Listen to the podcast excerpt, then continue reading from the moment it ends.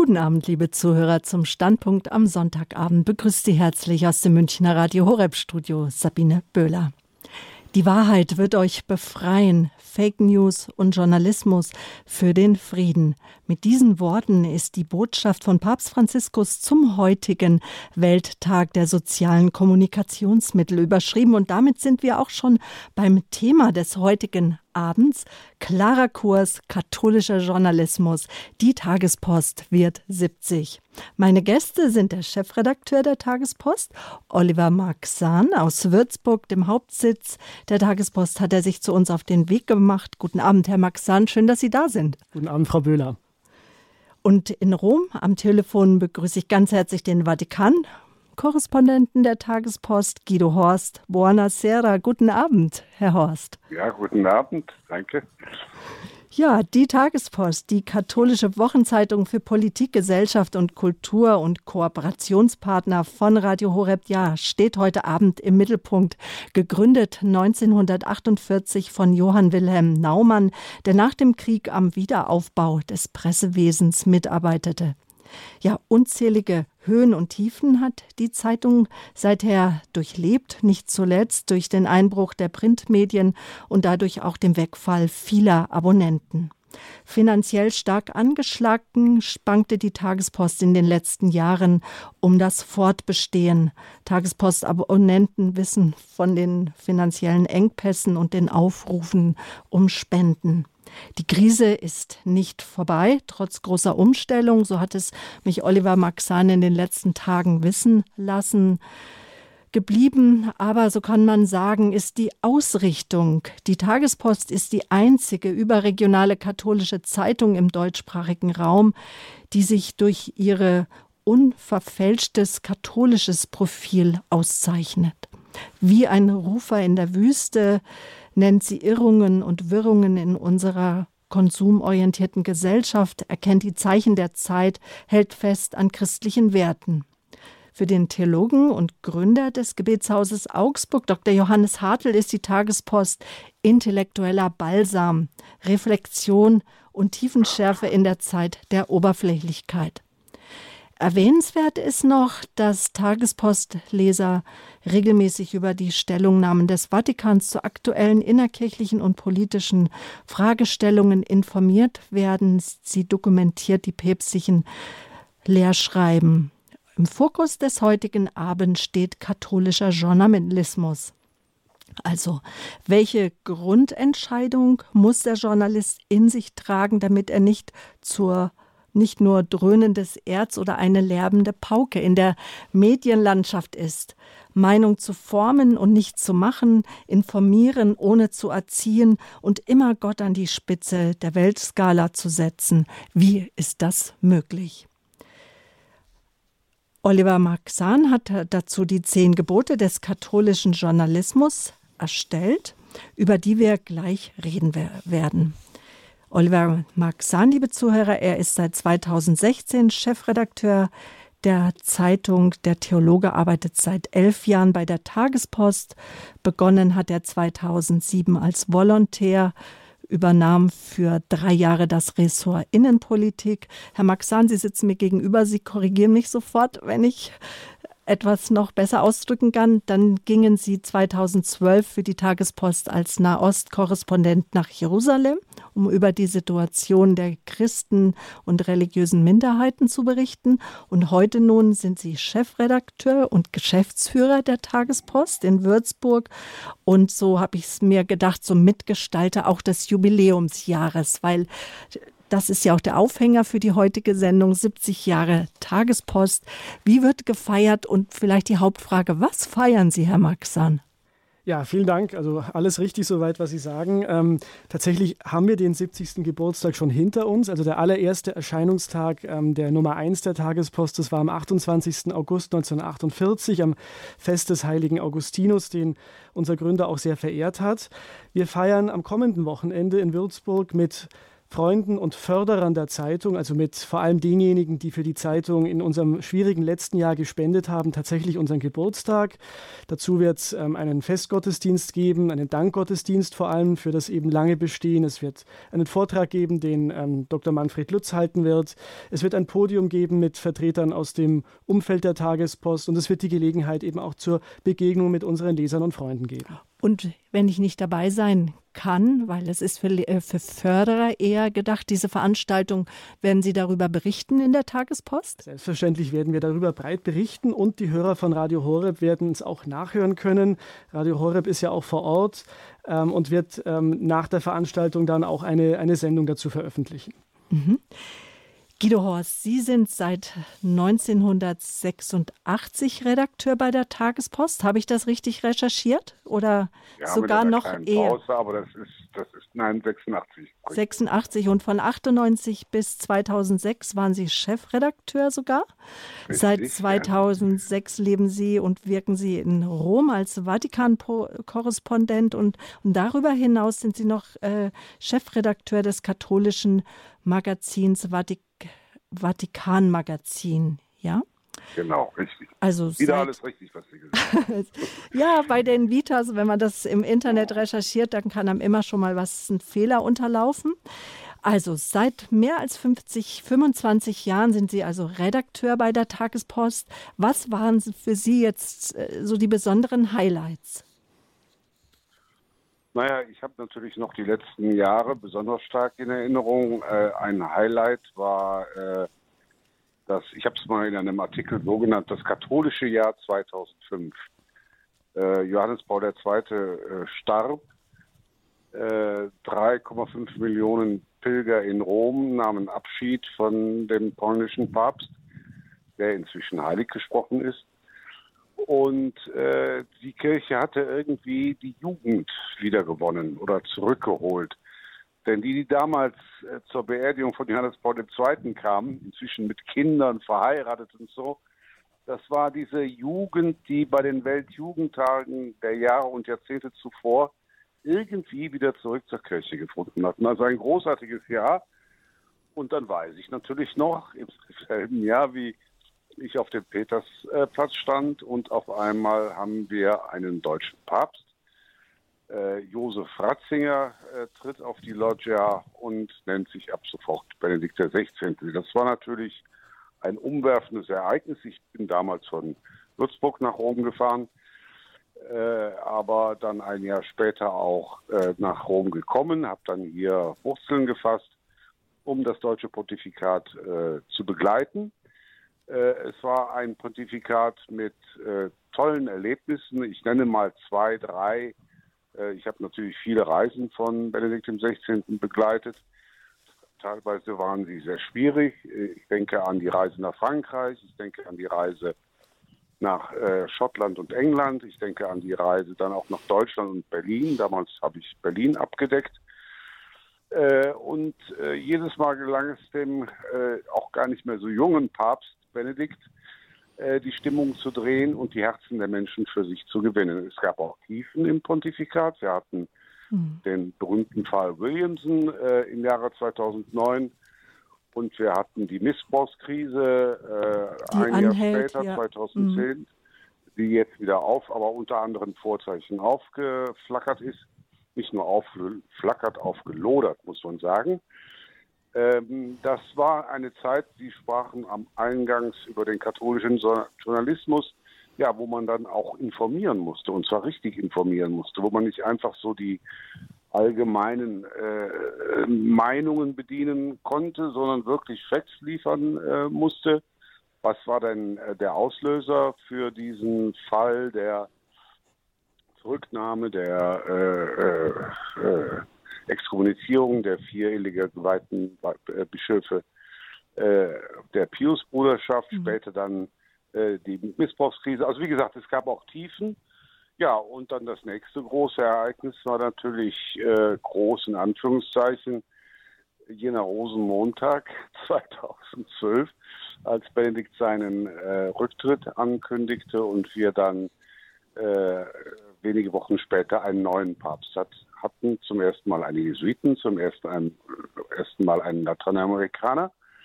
Und das war dann wieder die Arbeit, vor allen Dingen in Rom, also zu erklären, wer ist der Neue, was äh, hat er für eine Vergangenheit, was will er, was, äh, warum wohnt er nicht im apostolischen Palast? Das, das sind dann teilweise aber auch manchmal ganz einfache Fragen, die die Leute dennoch beschäftigt haben.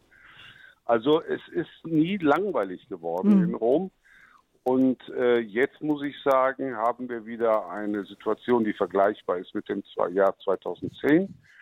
Äh, also damals war es der Missbrauchsskandal äh, in Deutschland und in Irland und in anderen Ländern. Jetzt in den Vereinigten Staaten. Wir haben eine schwierige Reise des Papstes in Irland hinter uns. Eine, e, ein ebenso schwieriger Besuch in Chile. Man muss es jetzt hier an dieser Stelle nicht wiederholen. Katholischer Journalismus heißt Recherche, Information, guten Journalismus machen, aufklären. Natürlich hin und wieder auch der, der, der Kommentar, äh, der klar macht, auf welcher Seite man steht, wo man ist und äh, wo man für wen man fühlt und so. Aber äh, das waren jetzt mal, um es kurz zu fassen, so einige Highlights meiner Zeit hier beim Vatikan. Und ich denke, die kann jeder der Hörer nachvollziehen und auch jeder der Tagespostleser und jeder, der teilnimmt am Leben im Vatikan. Herr Maxan, was zeichnet die Tagespost in besonderer Weise aus? Also ich würde sagen, ähm, dass wir wirklich versuchen, ganz katholisch, aber auch ganz journalistisch zu sein. Wir sehen darin gar keinen Widerspruch. Ähm, Guido Horst hat es ja eben genannt. Ganz katholisch heißt, wir nehmen Maß am Glauben der Kirche. Die Lehre der Kirche ist im letzten Chefredakteur der Zeitung. Das sind die Worte unseres Gründers die Worte von Johann Wilhelm Naumann. Wir versuchen aber gleichzeitig auch ganz journalistisch zu sein. Das heißt, wirklich nichts unter den Teppich zu kehren, da wo die Fakten umstritten sind, die Fakten zur Klärung zu bringen. Es ist beispielsweise nicht so, dass ähm, katholische Priester in einem höheren Maße Missbrauchstäter sind, als das Familienväter, Trainer oder andere sind. Da muss man einfach auch die Dinge zurechtrücken und die Kirche auch gegen ungerechtfertigte Angriffe in Schutz nehmen. Ähm, aber eben auch nichts unter den Teppich kehren, um beispielsweise bei diesen schrecklichen Missbrauchsfällen zu bleiben bleiben. Also ganz katholisch und ganz journalistisch, das macht uns aus. Ähm, wir sind auch, wie Sie es auch eingangs gesagt haben, die einzige überregionale Wochenzeitung mit einem Vollprogramm, die wirklich ähm, Politik, Gesellschaft, Kultur, Wirtschaft, ja auch buntes Leben in den Blick nimmt und das immer eben durch eine katholische Brille. Mhm. Katholische Brille, Aussehen, pünktlich zum Jubiläumsjahr hat die Tagespost Anfang 2018 ein neues Gesicht bekommen. Also nicht nur die Studios der großen öffentlich-rechtlichen Nachrichtensendungen wurde verändert, auch die Tagespost hat ihr Gesicht verändert, bunter, größer, viele Bilder und nicht nur, äh, dass sie von der dreimalig wöchentlichen Erscheinungsweise zur Wochenzeitung geworden sind, auch sonst hat sich einiges verändert. Bevor wir so auf die einzelnen Veränderungen eingeben und da die Hörer ein Stück weit auch mitnehmen, die nicht so bekannt sind mit der Tagespost, erstmal, was waren denn die Beweggründe, Herr Maxan? Ja, das vergangene Jahr war ein sehr schwieriges Jahr für uns. Ähm, wir haben eben über all die Jahre einen Verlust von Lesern erlitten. Das hatte auch damit zu tun, dass wir keine Möglichkeit hatten, offensiv für unsere Zeitungen zu werben. Wir hatten schlichtweg keine Mittel dazu und es sind uns eben die Leser nach und nach weg, weggebrochen durch Alter, durch Krankheit. Äh, wir haben überwiegend sehr zufriedene Leser, also die Haltbarkeit des Abos ist ähm, bei uns Branchen überdurchschnittlich hoch, aber eben, ja, die Leser werden älter und geben irgendwann das Abo aus und wir hatten keine Möglichkeit, neue hinzuzuwerben. Damit war eine Situation erreicht, wo Einnahmen und Ausgaben in keinem rechten Verhältnis mehr standen und wir waren gezwungen zu überlegen, wo können wir tatsächlich ähm, hier die, die Dinge wieder ins Lot bringen. Und dann kamen wir auf den Gedanken, die Erscheinungsweise zu verringern, von drei Ausgaben die Woche eben nur eine Ausgabe zu machen. Das heißt, man bedruckt und versendet Papier statt dreimal nur einmal die Woche und da liegen vor allem die großen Kosten. Mhm. Mussten auch Personalentscheidungen getroffen werden? Das war in dem Zusammenhang jetzt nicht nötig. Ähm, unsere Redaktion, die ist noch immer am Werk und bei der Arbeit. Das ist ja auch unser, ja, unser Kraftwerk, wenn Sie so wollen. Da können wir nicht darauf verzichten. Aber wir haben versucht, bei den äußeren Kosten zu sparen. Gleichzeitig aber durch die Einsparungen haben wir eine Wochenzeitung gemacht, die aber, glaube ich, der Tagespost besser zu Gesicht steht. Denn viele Nachrichten, reine Nachrichten, die finden Sie heute im Internet, die laufen auch bei Radio Horeb, die finden Sie an vielen Stellen. Die Stärke der Tagespost aber ist die Analyse, die Einordnung, der Kommentar, der Hintergrund. Ja, und da hat eine Wochenzeitung einfach mehr Vorlauf auch, ähm, die nötige Vorarbeit zu leisten. Sie ist Begleiter durch die Woche. Die Nachricht, die haben wir in, ins Netz vor allem verlagert, ins Internet. Da arbeiten erstmals zwei Internetredakteure, um unsere Leser und die Internetnutzer mit tagesaktuellen, für Katholiken äh, relevante Nachrichten zu versorgen. Und die Wochenzeitung, die versucht eben dann die Hintergründe aufzudecken und tiefer in die Sache zu führen. Mhm. Also um es kurz zu machen, mhm. wir haben versucht, aus der Not eine Tugend zu machen, ähm, Einsparungspotenzial, aber gleichzeitig auch eine Form, die, glaube ich, besser zur Tagespost passt. Und sind die Printkosten oder die Druckkosten dafür nicht höher, weil es jetzt ein Farbdruck auch ist? Ja, also es ist tatsächlich so, es ist jetzt nicht eine Einsparung ähm, um, um zwei Drittel. Es gibt natürlich wieder andere Kosten, aber es sind damit Einsparungspotenziale erzielt worden. Aber wir haben natürlich gleichzeitig versucht, eine schönere Zeitung zu machen. Also äh, natürlich vollfarbig, das ist klar, das war früher nicht so, aber auch grafischer Anspruch steht dahinter. Wir haben erstmals eine Grafikerin, die uns Woche um Woche eben bei dieser Zeitung begleitet, denn Sie müssen sehen, durch das Fernsehen, durch das Internet vor allem haben sich die Sehgewohnheiten verändert. Es ist einfach unser Medienkonsum bildlastiger geworden. Wir haben immer noch, glaube ich, genügend Text im Blatt. Ähm, für den lesehungrigen Leser ist immer noch genügend dabei, aber es ist eine ansprechendere Aufbereitung, wie wir scheint. Wenigstens sagen uns das ähm, ganz viele Leser. Mhm. Vielleicht nochmal, dass wir ein bisschen einsteigen, auch in Bezug auf die einzelnen Bücher, so nennt man das wohl, die einzelnen Kleinhefte, die in einer Zeitung ja sind. Es gibt auch neue Rubriken und auch äh, neue Redakteure, die für sie schreiben. Ja, so ist es. Also wir haben versucht, ähm, natürlich die Interessen unserer Leser besser zu berücksichtigen.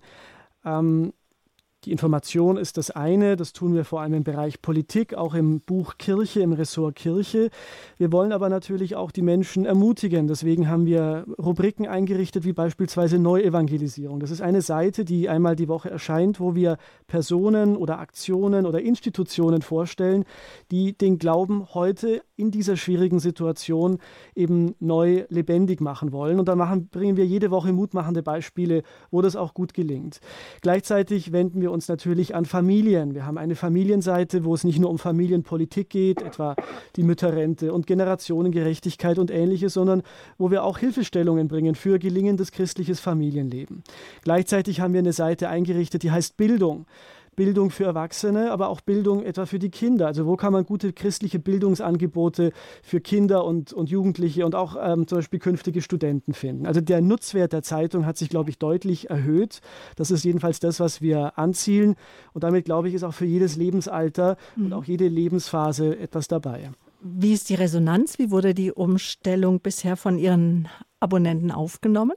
Ja, ich glaube gut. Also wir hatten zwei Ziele. Zunächst die sogenannten Bestandsleser zu halten, also die in Anführungszeichen alten Tagespostabonnenten, die haben sich ganz überwiegend, glaube ich, ähm, mit der neuen Zeitung anfreunden können.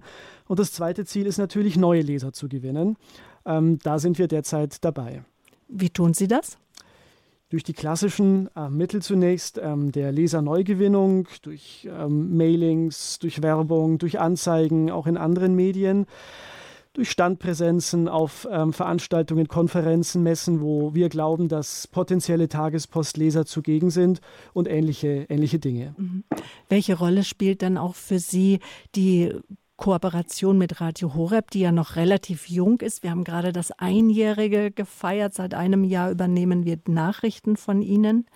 Ja, das ist mittlerweile auch schon ein Jahr. Ähm, tatsächlich im August letzten Jahres haben wir begonnen. Das ist für uns sehr wichtig. Also ich glaube, ähm, dass Radio Horeb und die Tagespost sehr gut zusammenpassen. Natürlich, Sie sind ein ja vor allem an, an spiritueller Vertiefung interessierter Radiosender. Wir sind eine Zeitung, die eher analytisch an die Dinge herangeht, aber das ist die ideale Ergänzung. Deswegen tatsächlich, wir liefern ähm, jeden Tag für die Hörer von Radio Horeb die Tagespostnachrichten, wo wir eben selektieren, was ja Katholiken so wissen müssen, wo sie auf dem Laufenden sein sollen. Die Vertiefung dieser Nachrichten allerdings, die finden Sie dann eben bei uns. Ich lade die Hörer auch wirklich ein, vielleicht mal ein Probeabo zu zeichnen, das unverbindlich endet und sich mal ein Bild von dieser Zeitung zu machen für diejenigen, die sie noch nicht kennen kennen. Neu ist auch, dass es eine Online-Redaktion gibt und dass ich mir, mich auch online bei Ihnen sozusagen einkaufen kann. Auch das ist wahr. Wir hatten natürlich immer einen ähm, Online-Auftritt, eine Internetseite, die ist jetzt aber erstmals redaktionell betreut. Da sitzen zwei Kollegen, die ja in den Agenturen, in den Blogs, die weltweit schauen, was ist für unsere Hörer, für unsere Besucher, für unsere Leser interessant und da eben ein Online-Angebot erstellen. Mhm. Und kann ich die Tagespost auch unverbindlich nur ein, zweimal irgendwo am Kiosk kaufen? Kann ich die irgendwo kaufen oder kann ich die nur bei Ihnen bestellen? Also es gibt einige Einzelverkaufsstellen, ähm, ja, beispielsweise am Würzburger Bahnhof, am Kölner Hauptbahnhof und andernorts und an einigen Vereinen.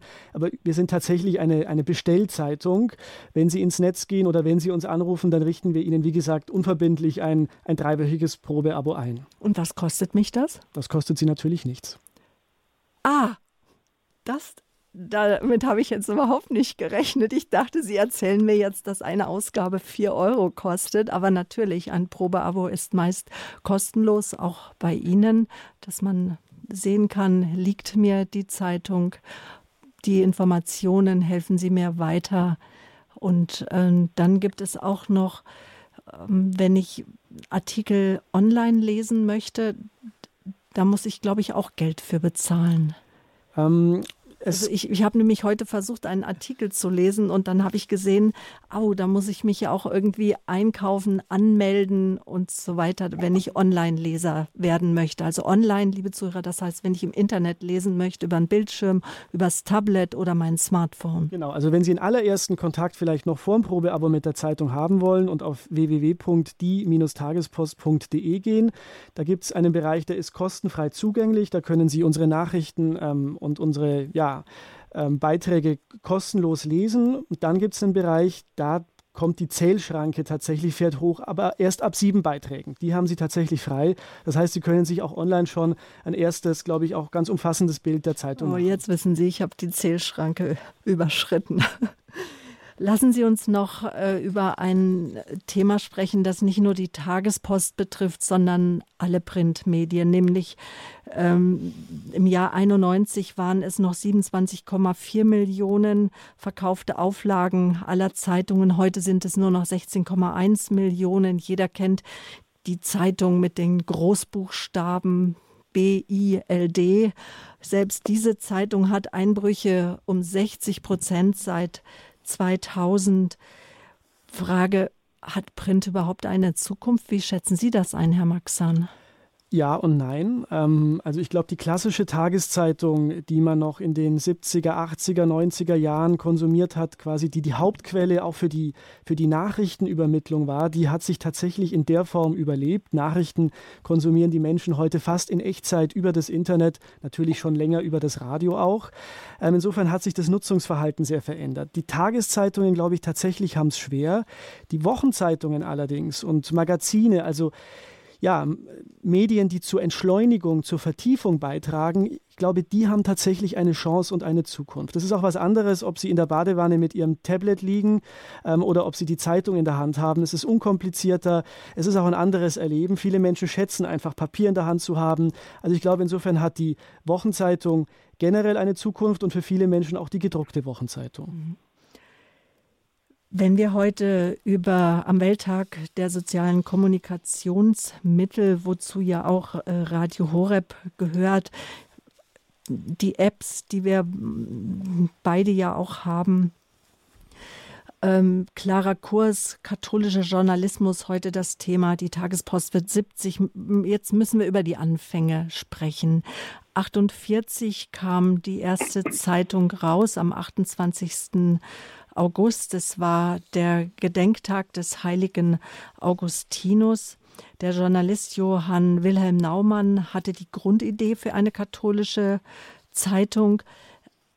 Mm, ja, lassen Sie uns über die Anfänge und auch über Naumanns Lebenswerk sprechen, Herr Maxam. Wer, wer war der Herr Naumann, äh, Johann Wilhelm Naumann, und was wissen Sie über seine Beweggründe, gerade in einer solchen Zeit, in der sich Deutschland auf eigene Identitätssuche befand, eine überregionale katholische Zeitung zu gründen?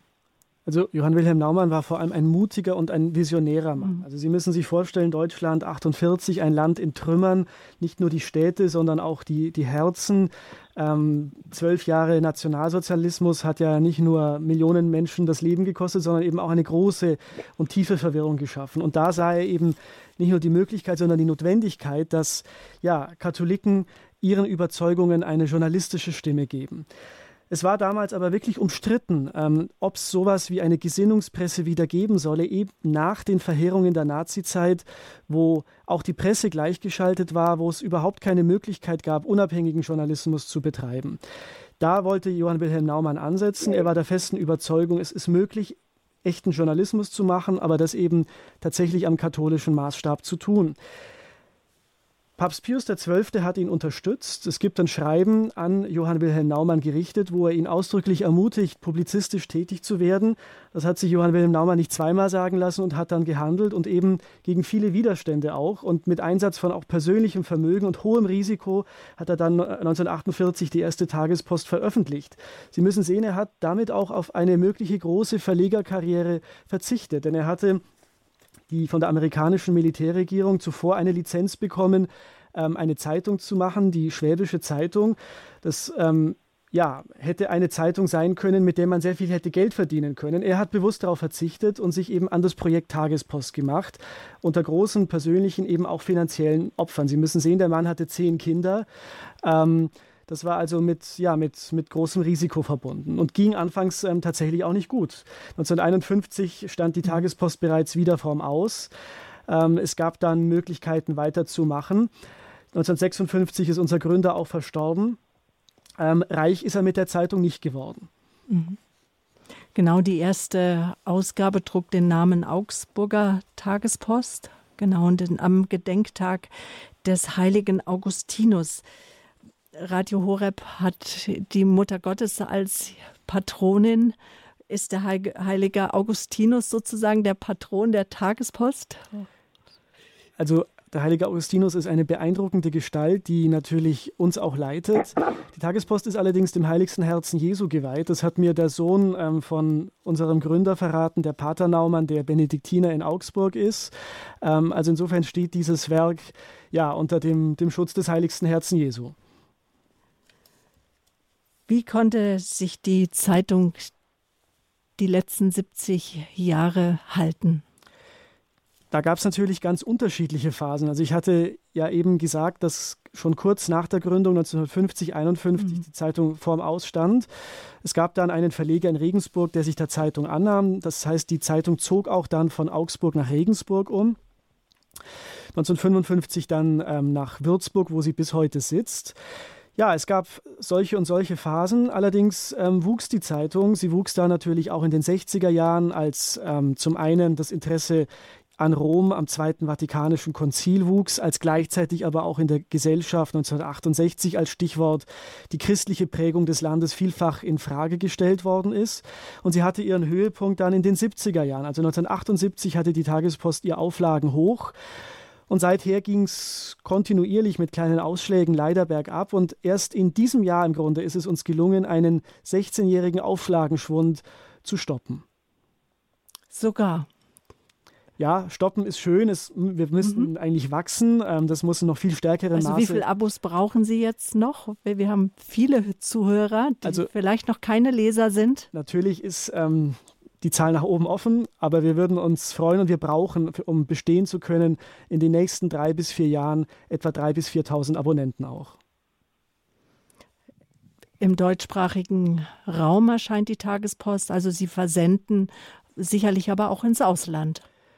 Ja, die Tagespost erscheint ähm, in Deutschland und Österreich. Wir haben auch Abonnenten in der Schweiz, aber wir haben Abonnenten tatsächlich überall auf der Welt. Also selbst in, ja, im Urwald in Afrika ähm, gibt es Missionare, die die Zeitung ähm, als, als Patenabo ähm, gestiftet bekommen ähm, von, von Lesern in Deutschland. Und die schicken wir dann auch da natürlich hin ins Heilige Land, nach Lateinamerika und auch nach Australien. Mhm. Und gibt es von Zeit zu Zeit auch Treffen der Hörer? Haben Ihre Hörer das bedeutet? Bedürfnis, untereinander Kontakt aufzunehmen, außer die Hörerreisen?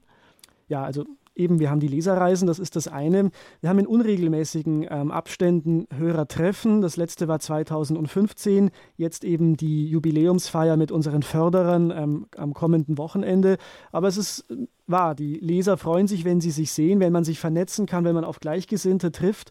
Vielleicht wäre das auch eine Anregung, sowas künftig regelmäßig mhm. zu machen. Und die Hörer gestalten, äh, ihre Leser gestalten in der Tat auch aktiv die Zeitung mit.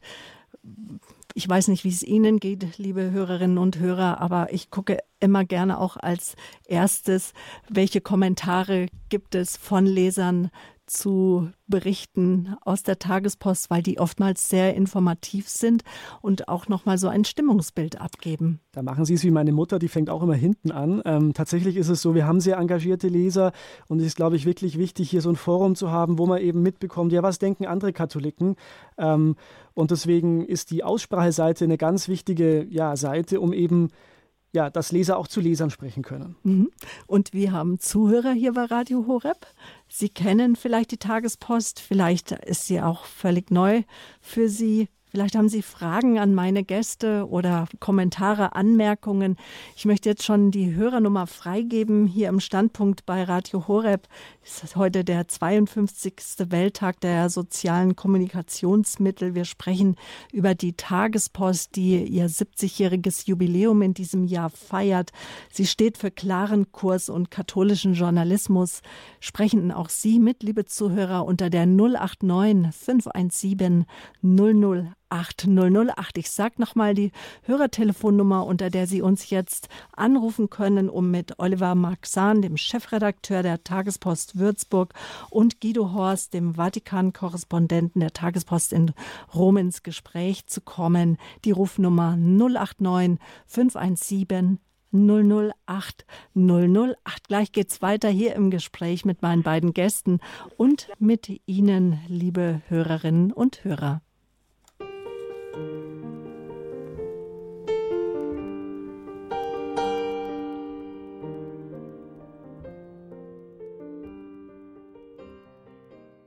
Schön, dass Sie eingeschaltet haben hier zum Standpunkt bei Radio Horeb mit Oliver Maxan, dem Chefredakteur der Tagespost und dem Vatikan-Korrespondenten zugeschaltet aus Rom, Guido Horst. Und mit Ihnen, liebe Hörerinnen und Hörer, wir sprechen über 70 Jahre Tagespost.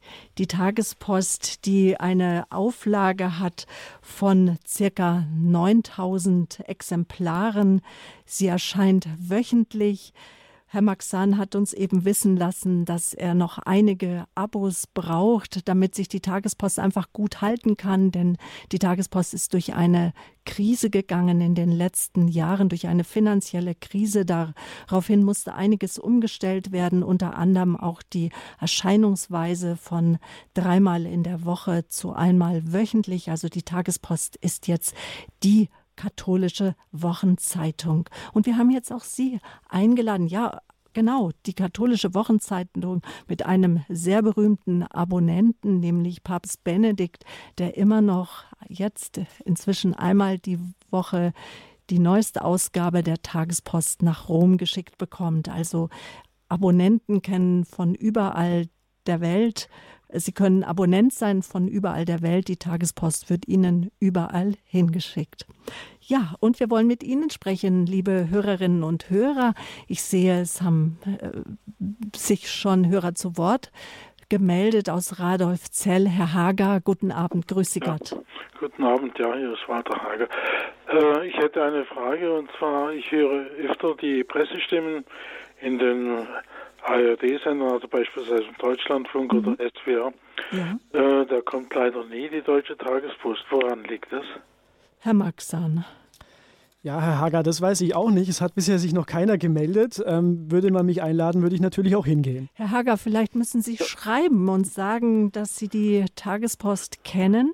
Müsste man vielleicht, ja. Also gerade mit Wochenzeitungen, also im Deutschlandfunk kommt immer am Sonntagmorgen um 8.50 Uhr kommen Pressestimmen und auch, äh, ja, da habe ich nie, leider nie die Deutsche Tagespost gehört. Wahrscheinlich sind das auch eher Runden, äh, Herr Maxan, wo man sich nicht selbst einlädt, oder? Wo man eingeladen wird. Exakt so, ja. Mhm. Gut, Herr Hager, dann braucht es uns als ja. Leser. Gut, aber es hätte noch die Frage, wie ja. ist das? Ich habe da ein, äh, ein Gerät, also ein, ja, ich komme damit ins Internet, allerdings ohne Computer. Das ist ein Gerät extra für Blinde. Ich bin blind und äh, da wollte ich jetzt mal fragen, wie könnte ich das erreichen, dass ich da also auch äh, die Deutsche Tagespost abonnieren könnte? Ich fürchte, das ist schwierig, Herr Hager. Ja, ähm, ähm, wir haben da leider keine Möglichkeit. Äh, vielleicht findet sich ja jemand aus, aus Ihrem Bekannten- und Freundeskreis, der Ihnen gelegentlich mal vorliest. Ähm, aber Sie müssten, vielleicht ähm, schreiben Sie uns auch mal, äh, wie das andere Zeitungen und Magazine machen. Ähm, ähm, würden wir gerne leisten, diese Möglichkeit. Bisher haben wir sie aber leider nicht. Ah ja, ja, da wollte ich mich mal erkundigen. Mhm. Ja. Dann bedanke Gut. ich mich ja, für, Dank, bei Ihnen für Ihren Anruf. Alles ja. Gute. Ja, Gottes Kraft und Segen. Ja. Vielen Dank.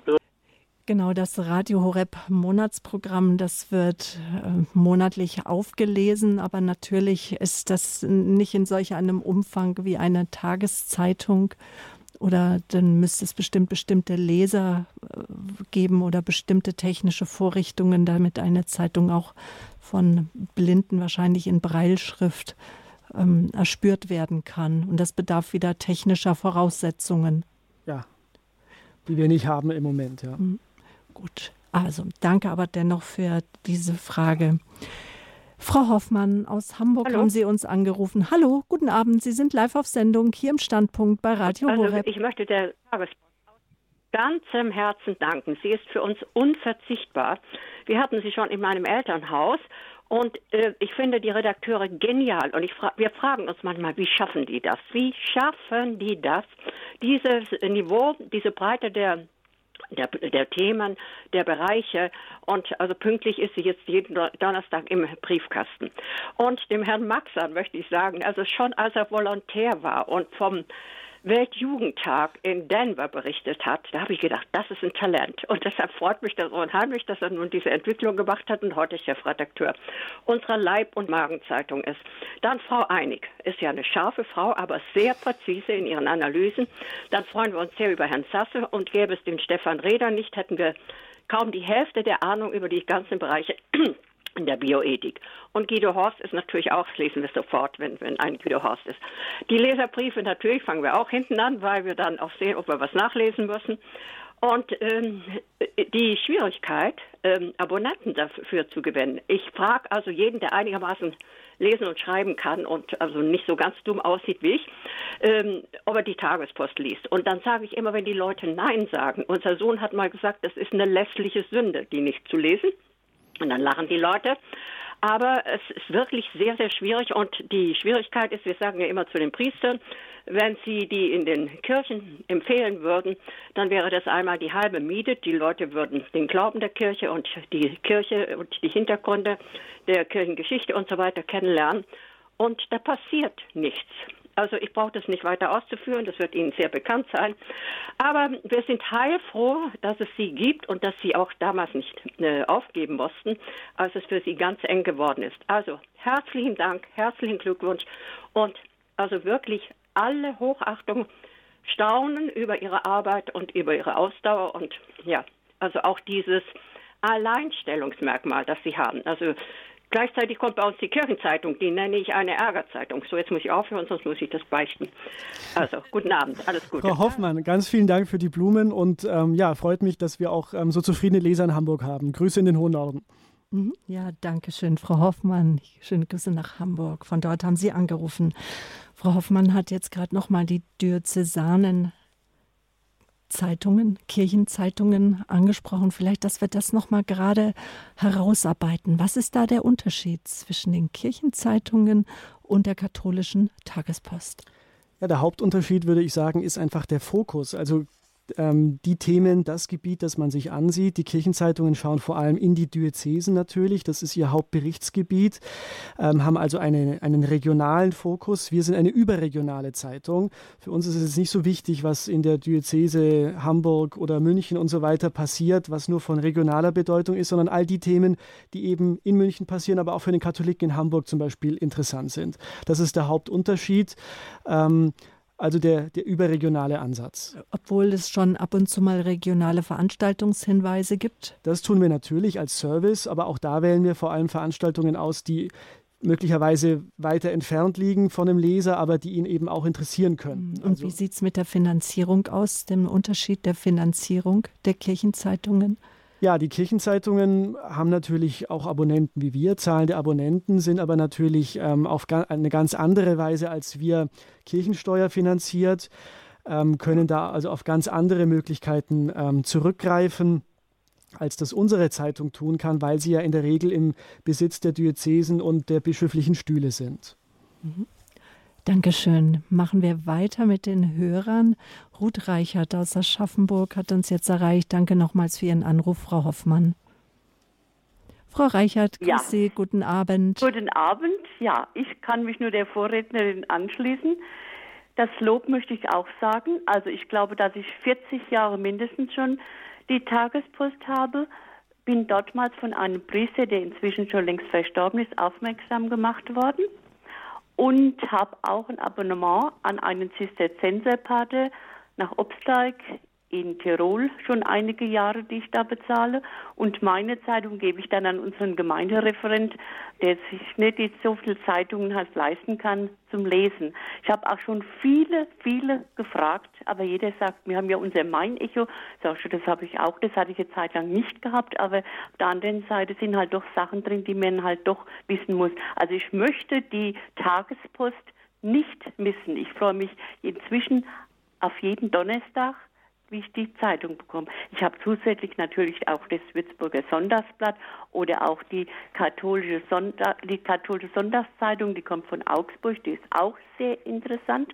Also, wie gesagt, ähm, ich kenne natürlich viele Priester, die selbst die Tagespost auch nicht haben. Also leisten können sie sich bestimmt auch, aber ich weiß nicht warum. Also ich möchte auf keinen Fall missen und ein großes Vergeltgut und vielen Dank und Glückwunsch zum 70-Jährigen. Frau Reichert, ganz herzlichen Dank. Ich glaube, wir kennen uns auch über Facebook, wenn ich mich genau, nicht irre. Genau, ganz genau. Danke, Grüße nach Aschaffenburg. Dankeschön, Dankeschön. Ah. Ein, einen gesegneten Abend Ihnen alle noch, gell? Danke, auf Wiederhören. Wiederhören. Ja, auf Wiederhören, Frau Reichert. Herr Horst, Sie waren auch Chefredakteur der Tagespost. Jetzt hat äh, die Blumen der Herr Maxan entgegengenommen. Aber ähm, was freut Sie denn in besonderer Weise auch an dem Kontakt mit den Lesern? Was bedeutet Ihnen auch der Kontakt? Naja, wir machen die Zeitung für unsere Leserinnen und Leser. Wir machen sie nicht für uns selbst. Und äh, Deutschland ist oder der deutsche Sprachraum ist heute auch ein bisschen eine, was das kirchliche Leben angeht. Äh, es gibt sehr trockene und sehr wüste Gebiete. Äh, die alte Volkskirche besteht nicht mehr so, wie sie äh, einmal war.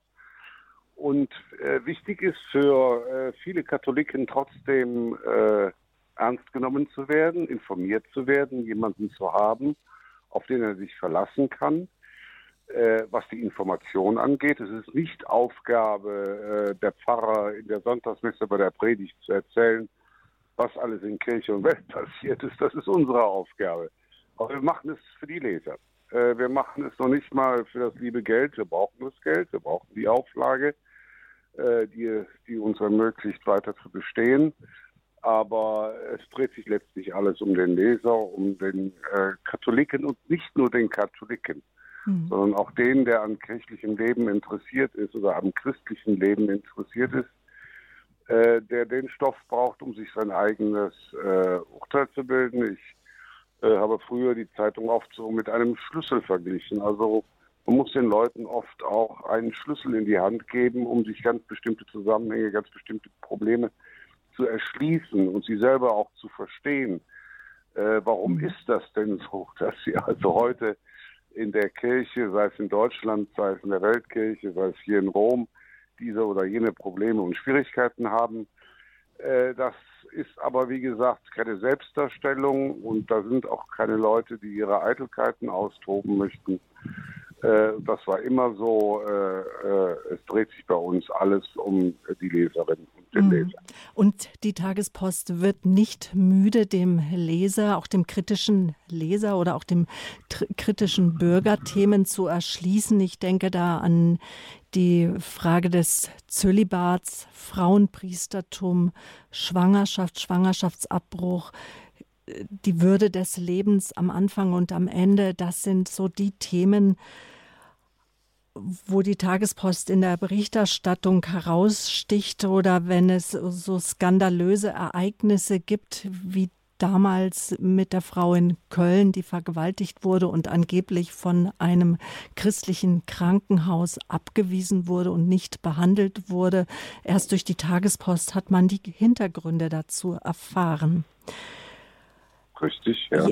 Jetzt erschüttert die Medienlandschaft neue Schlagzeilen, nämlich der Papst verwickelt in, in einer Vertuschungsaffäre. Der ehemalige US-Botschafter des Vatikans, äh, Carlo Maria Vigano, hatte Papst Franziskus beschuldigt, Missbrauchsvorwürfe gegen den ehemaligen US-Kardinal Theodore McCarrick äh, jahrelang ignoriert zu haben, als der Papst auf dem Rückflug vom Weltfamilientag von Dublin nach Rom auf das doch elfseitige Schreiben des Nuntius angesprochen wurde, schwieg er und gab zu verstehen, dass das Dokument doch für sich spreche.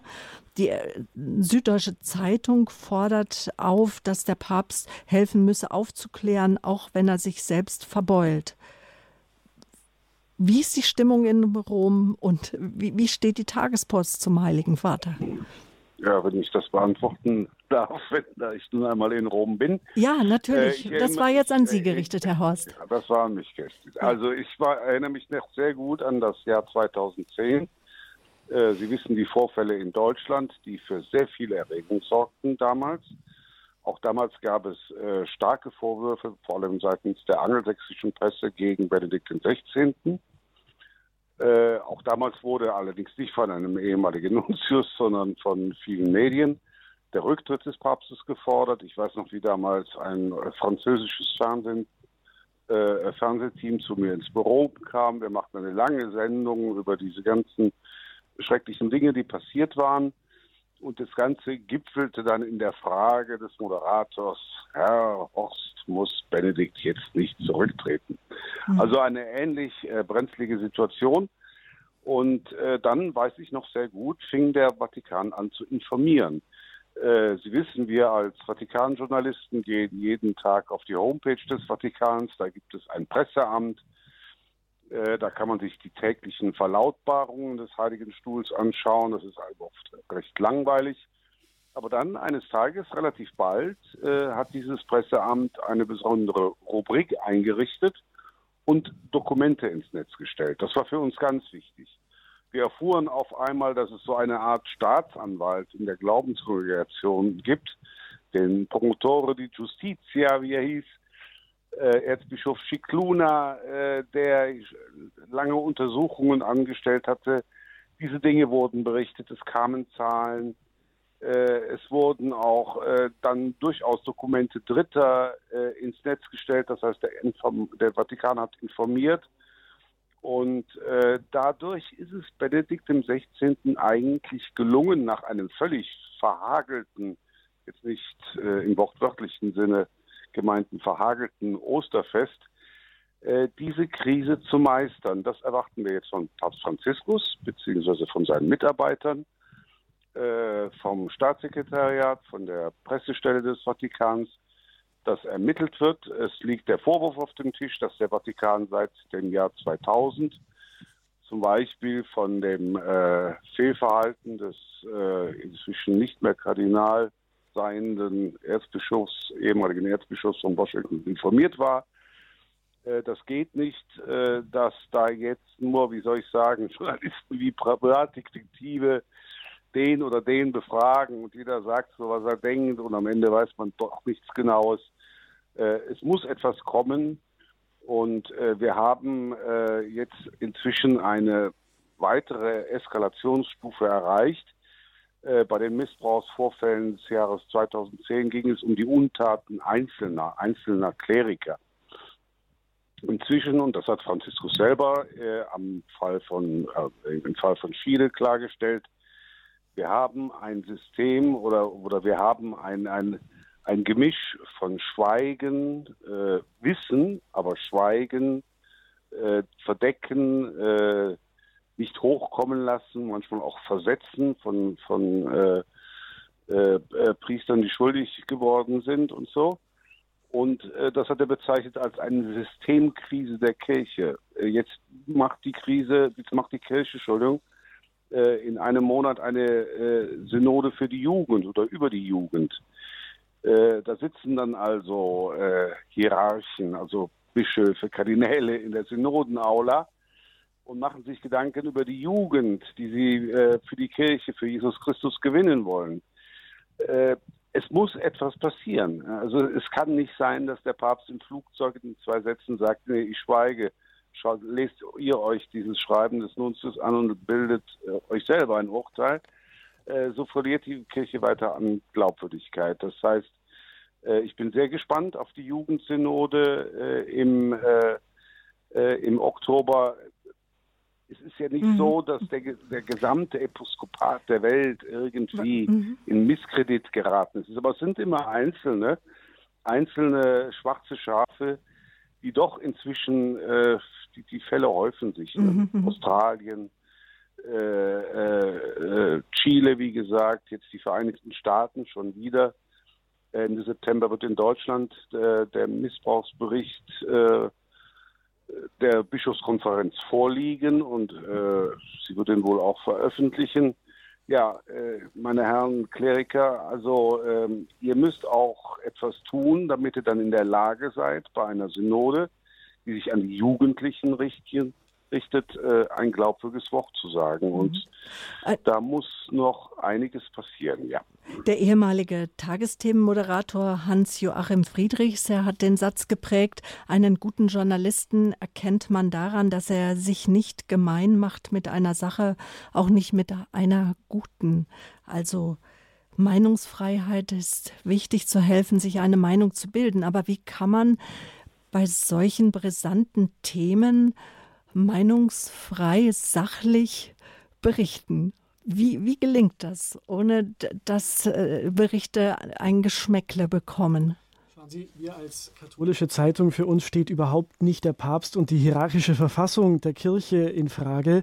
Ähm, die Tatsache, dass Priester ähm, leider auch offenbar Bischöfe und Kardinäle Missbrauchstäter sind, stellt ja auch nicht den priesterlichen Dienst an sich in Frage. Ich habe es ja vorhin schon gesagt, die Wahrscheinlichkeit, dass ein Priester zum Missbrauchstäter wird, die ist nicht höher ähm, als in anderen Bereichen der Gesellschaft. Das, das immer vorausgeschickt. Also diese grundsätzliche Loyalität zur Kirche ist da. Ansonsten muss man sich eben an die Fakten halten, so bitter sie auch sein mögen. Wenn Sie den ähm, Report der Pennsylvania Jury lesen, da sind die ähm, sechs äh, Diözesen im, im US-Bundesstaat Pennsylvania untersucht worden. Ja, der geht ihnen wirklich an die Nieren. Aber das ist zunächst auch, muss man sagen, das sind Ermittlungsergebnisse, keine, ja, keine, keine Beigaben zu einem Urteil. Dennoch heftige Anklagen. Und ähm, da kann man eben auch Katholiken nicht davor verschonen. So sind die Dinge. Wir müssen allerdings das richtig einordnen und die richtigen Schlüsse daraus ziehen. Gehen wir nochmal zurück zu Guido Horst. Seit äh, zwölf Jahren sind Sie jetzt in Rom tätig. Sie haben eben schon gesagt, dass eines der eindrucksvollsten Jahre für Sie das Jahr 2005 war. Ähm, welche Unterschiede oder wie nehmen Sie die einzelnen Päpste wahr und auch wie Sie unterschiedlich mit so konfliktbehafteten Themen umgehen? Nun denn, von ihrer Art und Weise her sind natürlich die beiden Päpste um Päpste, um die es jetzt geht, Benedikt XVI. und Franziskus, äh, zwei ganz unterschiedliche Gestalten. Der eine ein Gelehrter, äh, ein Theologe, äh, einer der, wie soll ich sagen, jungen geistigen Vordenker des Zweiten Vatikanischen Konzils, ein moderner Theologe, äh, der seit dieser Zeit, eigentlich seit Anfang seiner, seiner, seiner Theologentätigkeit, versucht hat, äh, auch den Dialog mit der Welt zu führen, mit der säkularen Philosophie, äh, der einfach drin stand im äh, philosophisch-theologischen Leben und äh, daraus dann als Papst auch äh, sagen so, seine, seine Früchte abgeleitet hat. Ich denke nur zum Beispiel an das dreibändige Buch über Jesus von Nazareth.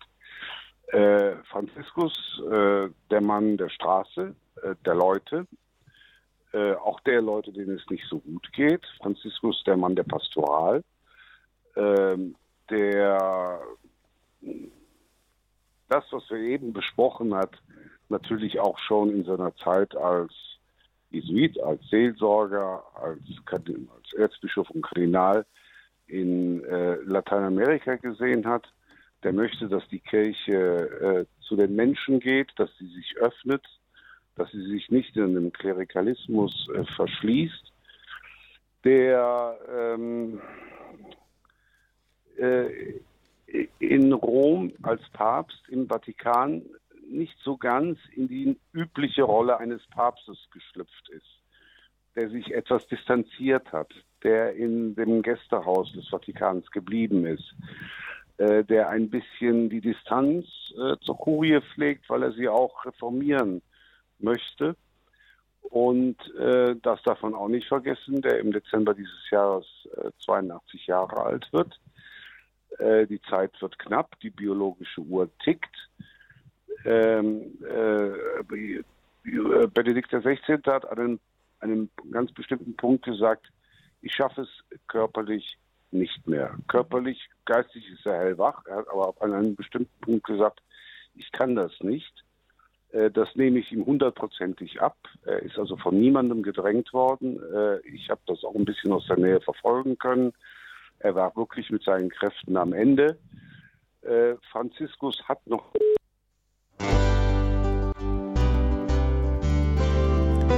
So, jetzt ist unser Gast Guido Horst in die Warteschleife gerutscht. Ich bitte die Regie vielleicht einfach den Regler von Guido Horst mal runterzuziehen, dass wir die Musik genau, dass wir jetzt einfach die Musik von unserer Telefonanlage, dass ich die nicht so übersprechen muss.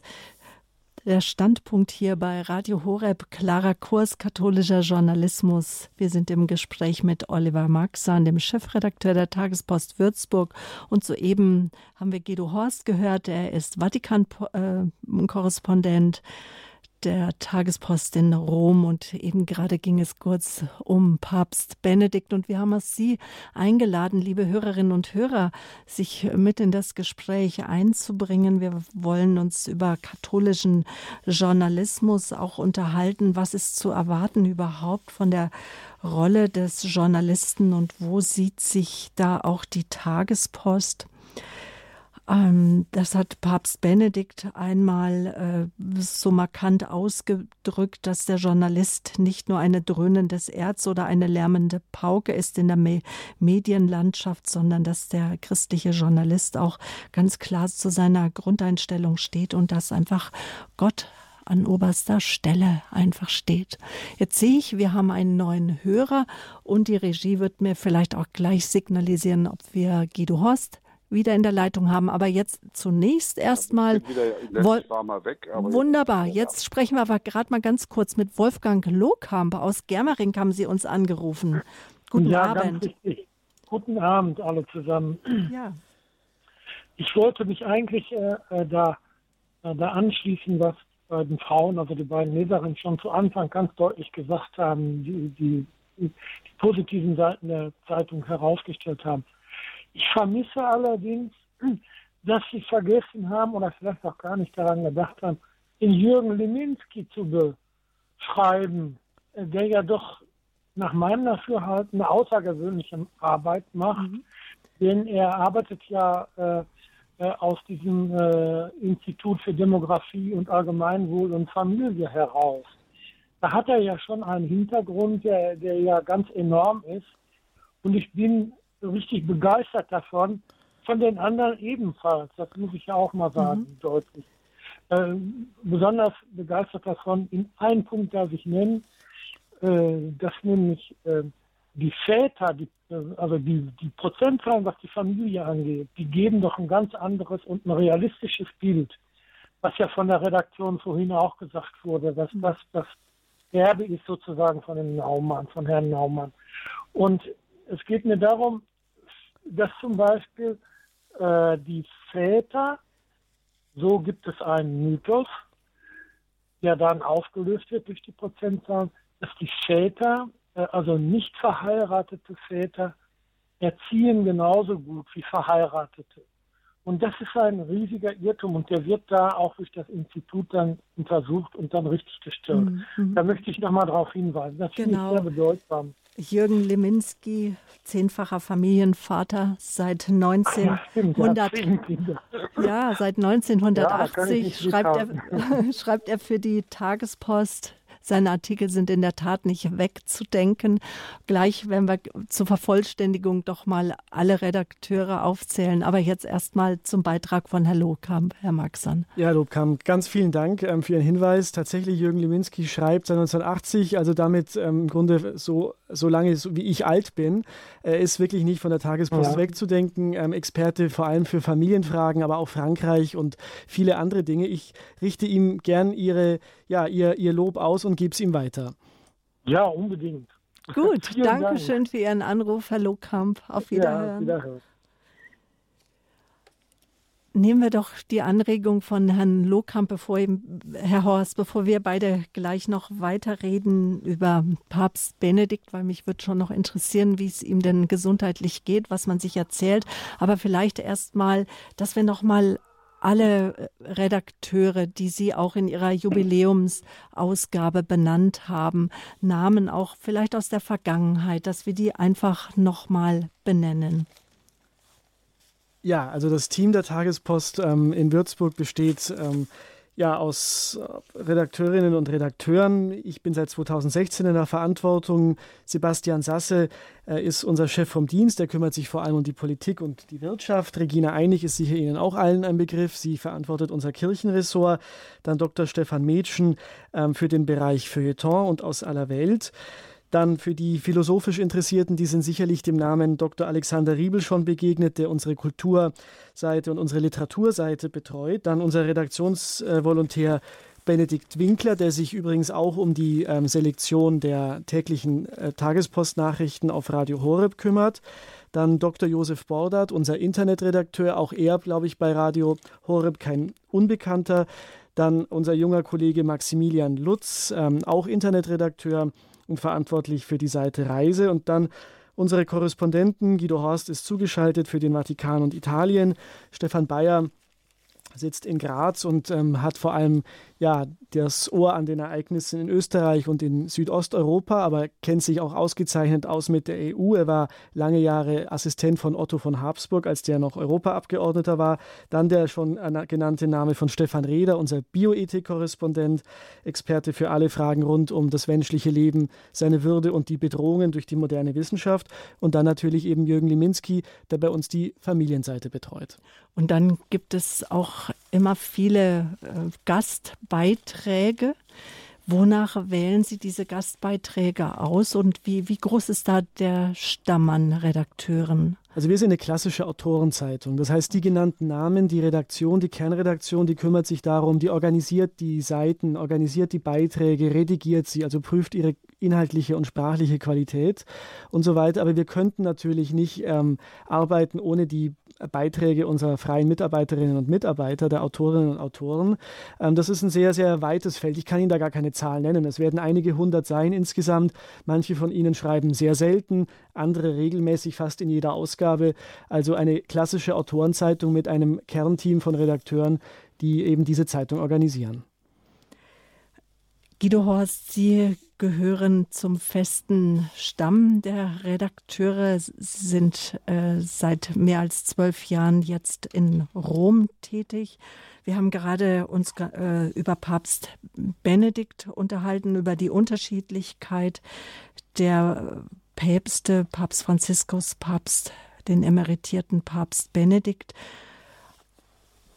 ich weiß nicht, war es dieses Jahr, Anfang des Jahres oder war es schon letztes Jahr, da erschütterte eine Nachricht zumindest mich hat sie erschüttert, dass es Papst äh, Benedikt angeblich gesundheitlich nicht gut ginge und dass er sich darauf äh, vorbereiten würde, von dieser Welt zu scheiden. Was wissen Sie über seinen Gesundheitszustand oder wie pflegen Sie auch den Kontakt zu Papst Benedikt?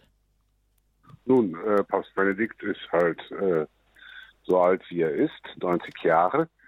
Äh, und das stimmt auch. Äh, er weiß genau, dass er nicht mehr lange leben wird. Er ist körperlich schwach geworden. Er äh, braucht Hilfe. Äh, er kann auch nicht mehr so gehen, wie wir das von ihm gewohnt waren, als er noch amtierender Papst war. Er ist geistig hellwach. Äh, er arbeitet, er schreibt Briefe, er korrespondiert. Äh, er äh, greift auch noch ein in, in äh, theologischen Debatten. er will das nicht öffentlich tun. Wenn es dann doch mal öffentlich wird, ist es nicht unbedingt sein Wille. Aber gut, er ist also eigentlich so, was die was die geistige und, und intellektuelle Kraft angeht, ganz der Alte. Äh, diese Nachrichten, die da immer kamen, die da mal kamen, also es ist nicht nur einmal passiert, er liege im Sterben, äh, das sind äh, Fake News, aber äh, er weiß das, wir wissen das. Mhm. Äh, wir werden ihn auch nicht mehr lange haben. Wie geht die Tagespost mit solchen Falschmeldungen um? Welche Kontakte pflegen Sie auch, Sie persönlich, Herr Horst, zum Vatikan? Ja gut, dann schreibt man natürlich keine E-Mail an den äh, an den äh, emeritierten Papst. Äh, man schreibt eine E-Mail an den Sekretär, also Erzbischof Georg Genswein. Und äh, es war aber jetzt in diesem Fall, den Siegen äh, zitiert haben, so, äh, dass über das Internet, über das über Online, also über alle sozialen Dienste, die Online-Medien äh, sofort klargestellt wurde, dass es eine Falschmeldung war. Ich weiß gar nicht, ob die Tagespost dann noch bei ihrer nächsten Ausgabe eine Meldung gebracht hat. Das Gerücht kam hoch und die Falschmeldung kam hoch und war sofort wieder erledigt. Wie können Sie sich sicher gehen oder, oder vielleicht erst mal, wonach wählen Sie die Themen, Herr Maxan? Wie, wie sieht so überhaupt der, die journalistische Arbeit aus in der, bei der Tagespost? Also ich sehe da zwei Herangehensweisen, zwei Weisen, wie wir vorgehen. Das erste, es gibt die geborenen, die gesetzten Themen. Also beispielsweise jetzt diese ähm, Vigano-Affäre, die äh, Vorwürfe gegen den Papst, darüber muss die Tagespost berichten. Ähm, also Dinge oder beispielsweise bioethische Fragen, die das menschliche Leben und seine Würde betreffen oder beispielsweise jetzt die Diskussion, die der Bundesgesundheitsminister Spahn aufgeworfen hat, die Widerspruchsregelung bei der Organspende.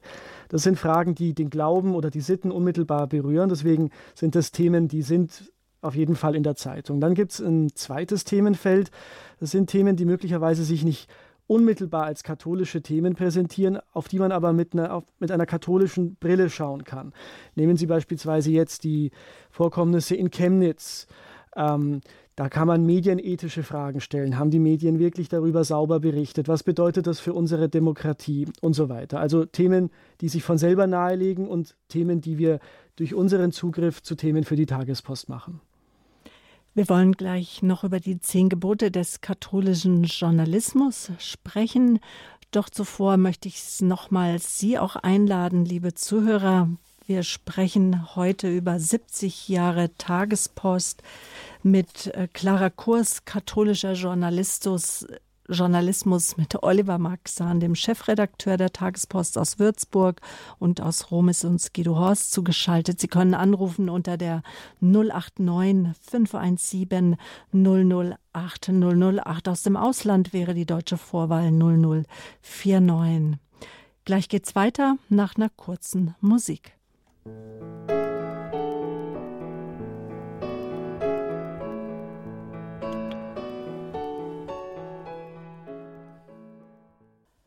Der Standpunkt bei Radio Horeb, klarer Kurs, katholischer Journalismus. Die Tagespost wird 70 mit Oliver Maxan und mit Guido Bohorst. Beide Tagespost-Mitarbeiter Oliver Maxant, Chefredakteur Guido Horst, Vatikan-Korrespondent in Rom. Und wir haben Sie eingeladen, liebe Zuhörer, sich auch zu beteiligen an unserem Gespräch. Standpunkt. Auch Hörer kommen zu Wort. Frau Kremer aus Herzogenaurach, Sie haben uns angerufen. Guten Abend. Ja, guten Abend. Ähm, herzlichen Glück und äh, Segenswünsche zum Jubiläum der Tagespost.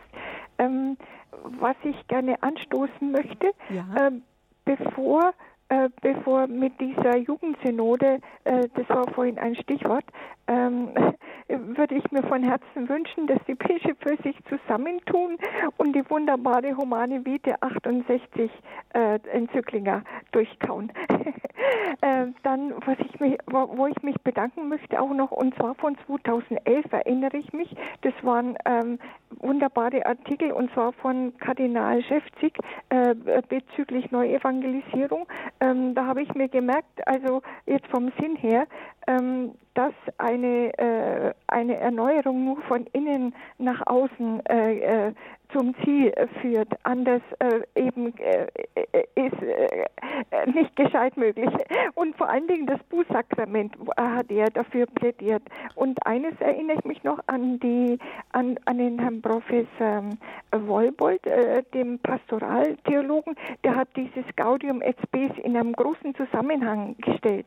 Ähm, das war das und dann bitte noch zwei äh, Artikel äh, von der Jetztzeit, von der Neuzeit, äh, die pseudotheologische Beliebigkeit von Herrn Menke, also hervorragend.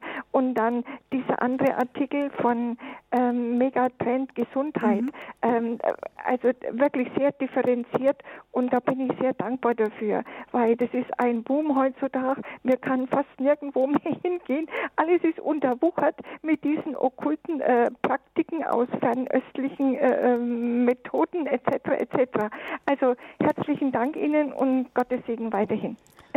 Danke, Frau Krämer, für die guten Wünsche zu unserem 70. Geburtstag und ähm, danke auch für die Hinweise auf die Beiträge. Manches kenne ich selber gar nicht. Ähm, zum Beispiel der Beitrag von Kardinal Schäfzig, den werde ich mir nochmal anschauen. Das klingt tatsächlich sehr interessant. Vielen Dank. Wenn ich jetzt neugierig geworden bin auf den einen oder anderen Artikel, kann ich die nochmals nachlesen? Sind, gibt es sowas wie ein Archiv, eine Suchmaschine, wo ich Stichworte eingebe und dann komme ich auf den Artikel? Ab wann sind die online gestellt? Also wie lange zurück? Ja, wir haben ähm, begonnen, unser Archiv zu digitalisieren. Das erfasst alle Jahrgänge einschließlich des Jahres 2002, meine ich. Ähm, wenn Sie auf unsere Homepage gehen, www.die-tagespost.de, da gibt es eine Archivfunktion und da können Sie Namen oder Inhalte eingeben und stoßen dann hoffentlich auch auf den betreffenden Artikel. Allerdings eben bis zum Jahr 2002. Davor müssten Sie bei uns in der Redaktion anrufen. Wir würden dann die Beiträge raussuchen. Diesen Service bieten Sie? Den bieten wir gelegentlich ähm, mhm. gegen eine kleine Spende. Dafür sind wir immer dankbar, weil es eben auch mit dem Aufwand verbunden natürlich, ist. Aber ja. natürlich ähm, versuchen wir, ja, das, was mög möglich ist, auch möglich zu machen.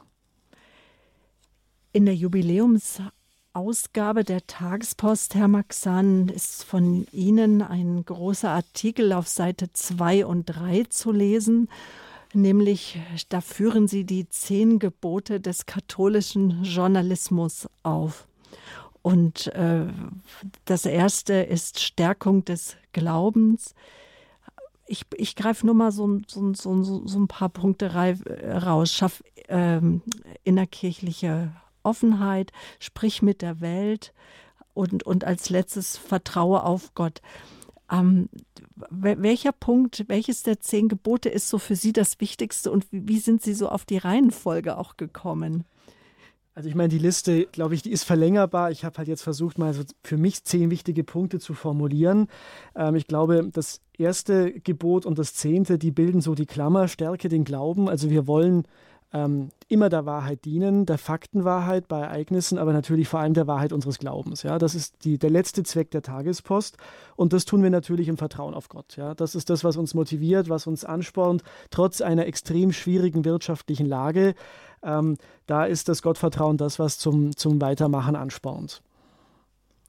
Schaffen innerkirchliche Offenheit? Öffentlichkeit, genau innerkirchliche Öffentlichkeit. Es gibt viele Bereiche, wo Katholiken ja ganz unterschiedlicher Meinung sein können. Die Dogmen, die Lehrentscheidungen der Päpste, der Konzilien, die stehen natürlich fest, die bilden den Rahmen der Tagespost. Wir würden beispielsweise nie ergebnisoffen in unserer Zeitung die Frage etwa diskutieren, können Frauen die Priesterweihe empfangen, ja oder nein. Da hat sich die Kirche endgültig festgelegt unter Johannes Paul. Das ist auch jetzt wieder im Pontifikat von Papst Franziskus bestätigt worden. Aber es gibt viele Fragen, wo Katholiken ganz anderer Auffassung sind, etwa in Fragen der Migrationspolitik, der Sozialpolitik oder der Strukturreform der Pfarreien. Da gibt es nicht die letzte Antwort. Da gibt es gute Argumente, die Katholiken ähm, ja, sachlich und an der Lehre der Kirche orientiert, an der Soziallehre vor allem austauschen sollten. Und da bilden wir als Tagespost ein Forum. Mhm. Gibt es ein Forum für Autoren, die zu gegensätzlicher Meinung stehen zum Lehramt der Kirche und gute Argumente dagegen sozusagen haben? Oder lässt die Tagespost diese Argumente grundsätzlich nicht zu? Also zunächst mal, Autoren. Zunächst mal bieten wir jetzt ähm, für die Verbreitung von, von ähm, Positionen, die nicht im Einklang mit der Kirche sind, nicht einfach Raum. Aber wir stellen uns auch jedem Gespräch. Also wir versuchen auch mit Nichtglaubenden im Gespräch zu sein, solange das eben sachlich ähm, und auf ja, argumentativer Grundlage ähm, geschieht. Mhm. Wir scheuen nicht das Gespräch. Ich selber beispielsweise habe einmal ein Streitgespräch moderiert zwischen einem Atheisten und einem Theologieprofessor. Aus meiner Sicht ging das ähm, 1 zu 0 aus für den Theologieprofessor. Ähm, aber das war ein sehr gutes, sehr faires, sehr interessantes Gespräch. Also insofern war da auch jemand im Blatt, der jetzt den Glauben an Gott, mhm. den wir haben, nicht teilt.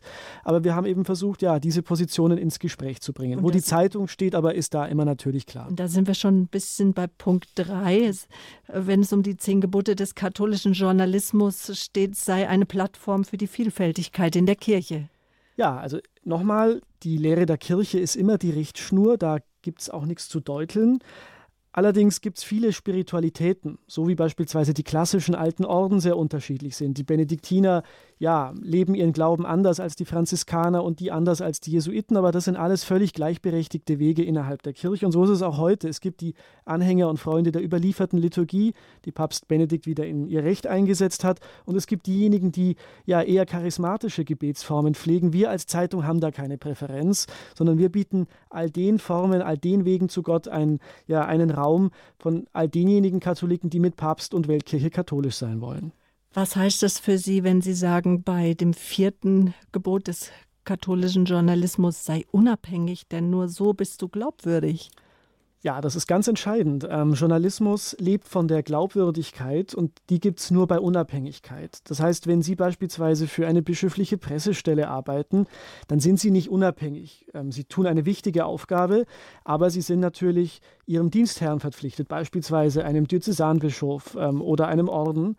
Ähm, wir wiederum als nicht kirchliche, sondern katholische Journalisten, also die nicht etwa in amtskirchlichem Arbeitsverhältnis stehen, wir können immer am Glauben der Kirche maßnehmend auch mal den Finger in die Wunde legen, ohne dass dann gleich der Generalvikar an die Tür klopft und einen Tadel erteilt.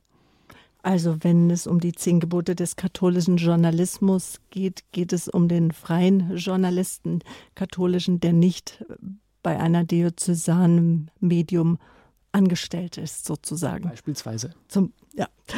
Hab keine Angst vor Bischofsthronen. Das geht ja so auch in die Richtung. Genau, das habe ich ein bisschen provokant ähm, vielleicht formuliert. Auch hier ist es natürlich nicht so gemeint. Also die bischöfliche Struktur der Kirche, der Respekt vor Papst und Bischöfen, der muss immer gewahrt bleiben, ist klar. Wir wollen mit Papst und Bischöfen katholisch sein. Aber auch da ist es so, viele Dinge, die Bischöfe tun, die auch der Papst tut, die sind nicht unfehlbar, können es auch gar nicht sein. Und da darf man auch respektvoll mal kritisieren, ist diese Ernennung gut, war jene Interviewformulierung klug und ähnliche Dinge. Im Grundsatz aber natürlich stehen wir zu, zu unserem Papst, stehen wir zu unseren Bischöfen, glauben aber auch, dass wir ihnen mal einen Gefallen tun, wenn wir tatsächlich auch mal Kritik äußern. Verteidige die Kirche vor falschen Angriffen. Ja, ähm, das ist, glaube ich, ganz wichtig. Ähm, einerseits nichts unter den Teppich kehren, bleiben wir wieder bei dieser unseligen Missbrauchskrise, gleichzeitig aber auch ähm, falsche Übertreibungen, etwa, dass Priester viel häufiger zu Tätern werden, dass der Zölibat ursächlich ist ähm, für, für Missbrauchstaten, hier wirklich für Aufklärung sorgen. Mhm. Siebtes Gebot, sprich mit der Welt. Ja, als Katholiken haben wir eine Weltaufgabe. Wir wollen ja auch unseren Glauben, unsere Botschaft in, in, in der Welt verbreiten. Wir, wir glauben nicht nur für uns selber und wir wollen auch mit Menschen ins Gespräch kommen, die unsere Positionen nicht teilen. Also beispielsweise in bioethischen Fragen. Ähm, da ist es wichtig, dass die Stimme der Katholiken hörbar ist, vernehmbar ist, dass wir gleichzeitig aber eben auch vernehmbar ähm, argumentieren. Und das meint dieses siebte Gebot. Überleitend dazu trenne Meinung und Nachricht. Das ist etwas, was gerade ja auch dem freien Journalismus sehr angedeutet, angekreidet wird, dass man manchmal das Gefühl hat, man wird auch erzogen. Genau, das wollen wir nicht. Ähm, mhm. Natürlich, jeder weiß, worauf er sich bei der Tagespost einlässt. Wir sind eine katholische Zeitung. Ähm, das steht ähm, auf jeder Seite. Daraus machen wir keinen Hehl. Gleichzeitig wollen wir aber die Fakten, die reinen Nachrichten trennen von der Einordnung, sodass der Leser sich auch selber ein Urteil machen kann. Wir haben keinen Erziehungsauftrag als Journalisten, wir haben einen Informationsauftrag und dem wollen wir gerecht werden. Nimm deine Leser ernst. Das war mir selber auch wichtig. Ähm, Guido Horst hat es ja vorhin gesagt, wir machen den Journalismus nicht für uns selber, sondern für unsere Leser. Deren Bedürfnisse, deren Anregungen, deren Ideen, auch deren Kritik natürlich, die ist uns wichtig. Ähm, es sind wirklich die Zeiten vorbei, wo Journalisten auf dem hohen Ross sitzen konnten. Durch das Internet, ja, ist das Alleinvertretungsmerkmal, das Monopol des Journalismus aufgehoben. Wir müssen jetzt wirklich durch Qualität überzeugen. Und das Ganze wird gekrönt durch das zehnte Gebot, Vertraue auf Gott. Genau, das ist das Wichtigste, das ist die Basis ähm, allen Tuns. Die Lage der Tagespost ist eine schwierige, sie wird eine schwierige bleiben. Ähm, aber wir schreiten voran im Glauben auf Gott und hoffen dann auch ja, mindestens weitere 70 Jahre. Herr Maxan, was sagen Sie zu der Einschätzung, die Tagespost sei innerkirchlich, konservativ, rechtskatholisch oder christlich fundamentalistisch? Ach, lieber Gott, weiß gar nicht, wo Sie das herhaben. Ähm, wir wollen katholisch sein, ähm, ohne Wenn und Aber. Also all diese Schubladen, die sind mir persönlich eigentlich zuwider, denn am Katholischen darf es keine, keine Abstriche geben. Ähm, es gibt eine legitime Vielfalt in der Kirche für Spiritualitäten, das habe ich vorhin genannt. Aber es gibt in den Fragen, wo sich die Kirche festgelegt hat, im Grunde keine Möglichkeit, es so oder so zu sehen. Denn ähm, das Gewissen des Katholiken wird durch das Lehramt des Papstes und der Bischöfe geleitet. Das sind nicht einfach nur Diskussionsvorschläge aus Rom oder vom bischöflichen Lehramt. Danach hat man sich zu orientieren. Ähm, daran versucht sich auch diese Zeitung zu orientieren. Deswegen kann ich mit diesen Etiketten eigentlich gar nichts anfangen. Ich weiß, es sehen viele so, sei es drum.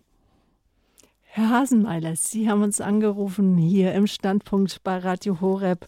Klarer Kurs, katholischer Journalismus. Die Tagespost wird 70. Guten Abend.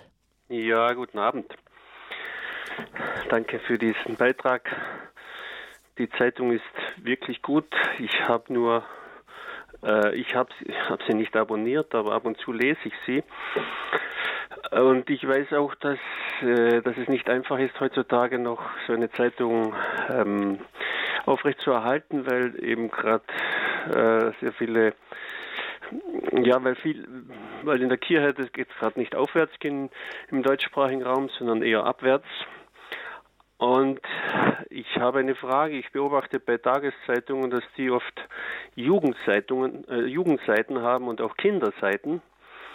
Und wäre das nicht ein Vorschlag, dass man da auch mal diese Idee aufgreift, damit äh, auch der Nachwuchs, damit auch die Jugend da hineinwachsen kann. Mhm. Und vielleicht die Zeitung noch interessanter wird, auch für Familien. Und interessanter mhm. wird auch, ich könnte mir vorstellen, das könnte man auch in Kooperation machen, zum Beispiel mit dem U-Magazin oder ich weiß nicht, ob es eine, noch eine gute katholische Kinderzeitung gibt. Ich kenne keine mehr im deutschsprachigen Raum ähm, dass man da so wie jetzt mit Radio Horeb auf Ko Kooperation geht bei den Nachrichtensendungen und dass es dadurch äh, der Zugang für den Nachwuchs leichter ist und dann lesen die natürlich auch andere Sachen, wenn für sie was drinnen ist.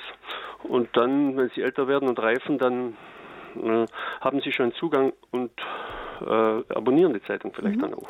Dankeschön für diese Frage. Die geben wir gleich mal an den Herrn Max Sahn weiter. Ja, Hasenmeile, ganz herzlichen Dank. Ähm, ich nehme das auf jeden Fall mit. Ähm, Sie haben recht. Äh, es ist wichtig, dass wir auch jüngere Menschen ansprechen. Wir haben ähm, eine Rubrik in der Zeitung, Junge Federn heißt die, wo junge Talente über ihre Erfahrungen mit Gott und der Kirche sprechen. Wir haben auch viele junge Autoren. Man sieht es ja nicht immer den Namen an, wie jung tatsächlich dann der oder diejenige ist, die den Artikel verfasst hat. Wir bieten in der Zeitung auch Praktikumsmöglichkeiten an, also junge Leute, Studenten, die in den Semesterferien beispielsweise oder Schüler mal ein orientierendes Praktikum bei uns machen wollen, die sind herzlich eingeladen. Wir schalten ähm, in nächster Zeit auch diesbezüglich eine Anzeige im Blatt. Aber Sie haben recht, ähm, wir müssen die, ja, die Interessen junger Leute treffen und auch junger Familien. Das versuchen wir auf unserer Familienseite, aber das lässt sich sicherlich auch nochmal ausbauen. Also vielen Dank für den Hinweis. Ja, danke, Herr Hasenmalle, für Ihren Anruf. Kommen wir jetzt langsam zum Abschluss jetzt von unserer Standpunkt-Sendung. Es ging um die Tagespost, um die Zukunft der Tagespost. Die zehn Gebote des katholischen Journalismus, das war jetzt so zum Schluss unser Thema. Ich möchte doch jetzt noch mal einen ganz, doch noch mal einen anderen Themenbereich zum Abschluss aufgreifen. Eine der Anruferinnen hat auf die Artikel von Kardinal Schäfzig 2011 zurückgegriffen, wo es auch wohl um Neuevangelisierung ging. Inwieweit leistet die Tagespost einen Beitrag dazu zur Neuevangelisierung? Ja, das ist uns ein wichtiges Anliegen. Wir können sie natürlich nicht selber machen, aber wir können dazu inspirieren, ähm, indem wir Personen, Institutionen, schöne Beispiele, die zum Mitmachen einladen, vorstellen. Da sind wir auch immer dankbar für Anregungen. Also liebe Hörerinnen und Hörer, wenn Sie über eine, von einer tollen Aktion wissen, vielleicht in Ihrer Pfarrei oder in Ihrem Umfeld, schreiben Sie uns auch gern. Wir können nicht immer alles wissen, aber wir berichten gerne drüber. Ähm, also insofern soll die Zeitung wirklich ähm, ein inspirierendes äh, Medium sein zur Neuevangelisierung und zum Mitmachen einladen. Und die Homepage www.die-tagespost.de, auch auf Radio Horeb, finden Sie die Kontaktinformationen. Rufen Sie auch gerne den Radio Horeb Hörerservice an. Herr Horst, welchen Aufbruch wünschen Sie sich für unsere Kirche, die ja eine junge Kirche ist, eine Kirche, die sich ständig wandelt und erneuert? Nun denn, äh, den Aufbruch gibt es. Äh, wir leben im Augenblick vielleicht in Deutschland und im deutschsprachigen Raum äh, und in Europa äh, jetzt nicht in einer äh, blühenden äh, Volkskirche, aber in anderen Ländern äh, passiert es, in anderen Kontinenten, aber auch in Europa. Man denke an äh, zum Beispiel die skandinavischen Länder, wo es äh, Priesterberufungen gibt. Es ist eine kleine Kirche, es ist eine missionarische Kirche. Äh, wir sind oft ein bisschen versucht, nur auf unseren eigenen äh, Raum zu schauen. Äh, ich wünsche mir also, dass wir von den Aufbrüchen in anderen Teilen der Kirche lernen äh, da, wenn man sie dann besucht, äh, und ich hatte jetzt zum Beispiel durch Papstreisen immer wieder die Gelegenheit, auch in anderen Ländern, in anderen Kontinenten, äh, äh sehr dynamische äh, Ortskirchen zu erleben, muss man sagen, gut, äh, da wächst die Kirche, aber die Leute sind auch durch und durch katholisch. Und das ist vielleicht auch das, was ich mir äh, für die Kirche in Europa oder für die Christen, in, für die Katholiken in Europa wünsche, dass sie durch und durch katholisch sind und äh, nicht immer äh, liebäugeln mit anderen Lebens, äh, Lebensmodellen und dann äh, den eigenen Glauben in Frage stellen. Äh, aber es ist nicht so, dass wir, äh, also wie gesagt, nur überall nur Krisen haben. Wir haben ja heute ein bisschen viel über Krisen gesprochen. Ne? Aber schauen Sie sich, äh, schauen Sie nach Afrika, schauen Sie nach Asien, schauen Sie auf junge geistliche Gemeinschaften, schauen Sie auf äh, Heiligtümer, Wallfahrtsstätten, wo das Leben pulsiert. Äh, den Blick auch manchmal darauf zu richten und davon zu lernen, das wünsche ich mir.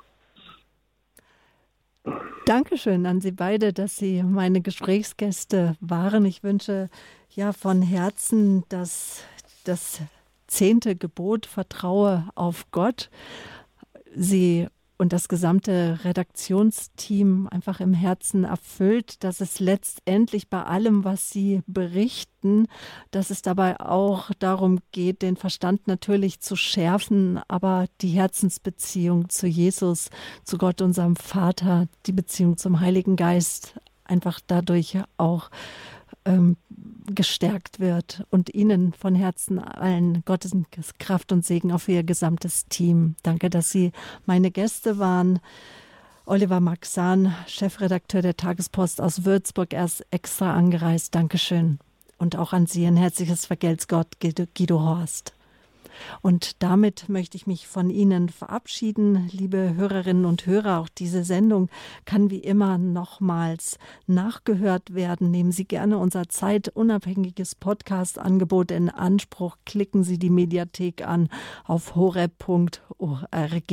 Eine CD können Sie natürlich auch bestellen. Die Kollegen sind ab Montag wieder für Sie da unter der 08328 921 120. Haben Sie Fragen zur Tagespost, zu Radio Horeb, auch wie Sie uns unterstützen können, wie Sie die Tagespost unterstützen können. Der Hörerservice gibt Ihnen Auskunft. Dazu die Rufnummer 08328 921 110. Es verabschiedet sich von Ihnen Ihre Sabine Böhler.